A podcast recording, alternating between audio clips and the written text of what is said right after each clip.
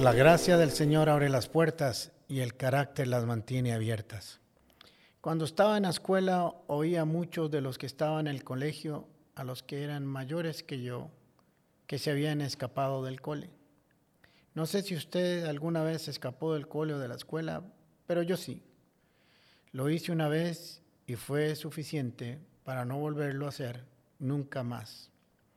Los había escuchado en el tiempo del recreo o en medio de las clases decir que se habían escapado, que se habían ido a divertir a algún otro lugar y que no habían asistido a clases ese día, que la habían pasado muy bien.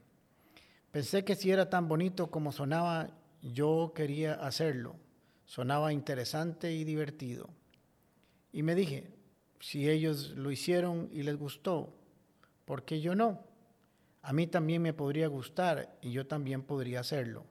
Si ellos lo hicieron, lo haré yo. Pues bien, llegó el día en que me escaparía de la escuela con un compañero que vivía cerca de mi casa. El horario de nuestra escuela era todo el día. Es un conservatorio, en la mañana escuela normal, ciencias y letras y en la tarde arte. Llegábamos a las 7 de la mañana y salíamos a las 4 de la tarde. El plan era el siguiente. Una vez que saliéramos de las clases de la mañana, no iríamos a almorzar y mientras todos almorzaban, no volveríamos a clases en la tarde. Tomaríamos el bultillo y después, vámonos a disfrutar de la vida. Al menos eso pensaba este pequeñín. Salir de la escuela sería lo más complicado, pero bueno, lo logramos.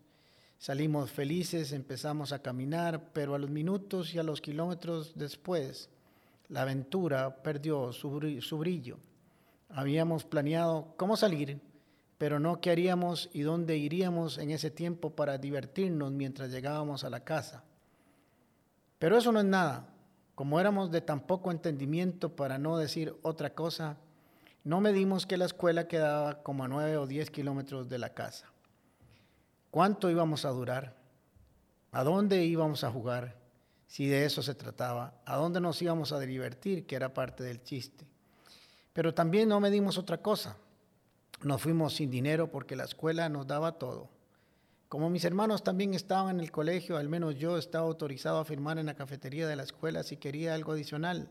Así que salimos sin plata, sin almorzar, sin nada que tomar, con poco planeamiento. Entonces la aventura ya de camino no estaba tan bonita, ya no parecía, no parecía ser tan buena idea comenzamos a caminar y a caminar y a caminar y solo caminar. Fueron horas, tuvimos que literalmente atravesar la ciudad y eso no fue nada bonito. Pero resultó ser la tarde más aburrida que había tenido en mi vida. Cuando llegué a la casa, llegué agotado, aburrido, con hambre, con sed, y además me llevaría una de las regañadas más grandes de mi vida tan solo por caminar. Minutos después llegaron mis hermanos fresquitos y descansados en bus. La experiencia había estado pésima. Me di cuenta que había hecho una gran estupidez, que me había dejado ir por escuchar a las personas equivocadas y la historia incorrecta o la historia incompleta. Recordando esa experiencia me puse a pensar que así sucede muchas veces en nuestra vida. Escuchamos una historia y creemos que suena bonita Creemos que también nosotros lo podemos hacer, pero solo conocemos parte de la historia. Creemos que porque todo el mundo lo hace, nosotros también deberíamos de hacerlo. Que si todo el mundo lo hace, nos da el derecho también a hacerlo. Si todo el mundo lo hace, ¿por qué yo no? Creemos que ese argumento es una autorización para probar lo que sea con tal de vivir una historia igual a la que estamos oyendo. Pero muchas veces a los que escuchamos solo los escuchamos parcialmente. Nunca oímos las consecuencias. Nunca los oímos contar cómo les fueron con sus notas, cómo les fue con su familia, cuáles habían sido las consecuencias de cuando se escaparon y por lo general eso no lo cuentan. Mm, yo me di cuenta de las consecuencias hasta, lo que, hasta que lo viví.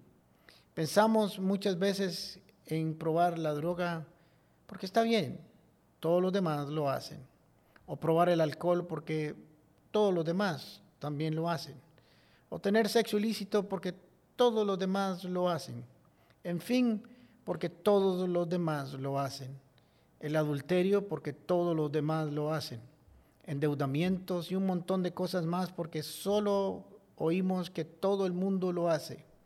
Lo que no nos contaron los que hacen todos los demás es cómo están viviendo. No nos cuentan el final. No nos cuentan cómo le salió la historia de mal. Qué terrible es llegar a pensar así. La pregunta sería, ¿tenemos, de hacer, ¿tenemos derecho de hacer algo solo porque todos los demás lo hacen?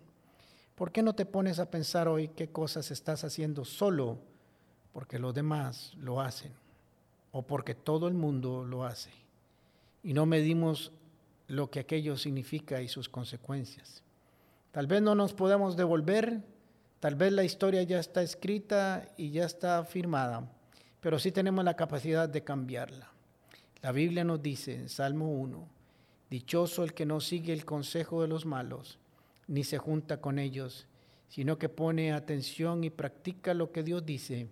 Será como un árbol que siempre da fruto a su tiempo, jamás se marchita, y todo lo que hace le sale bien.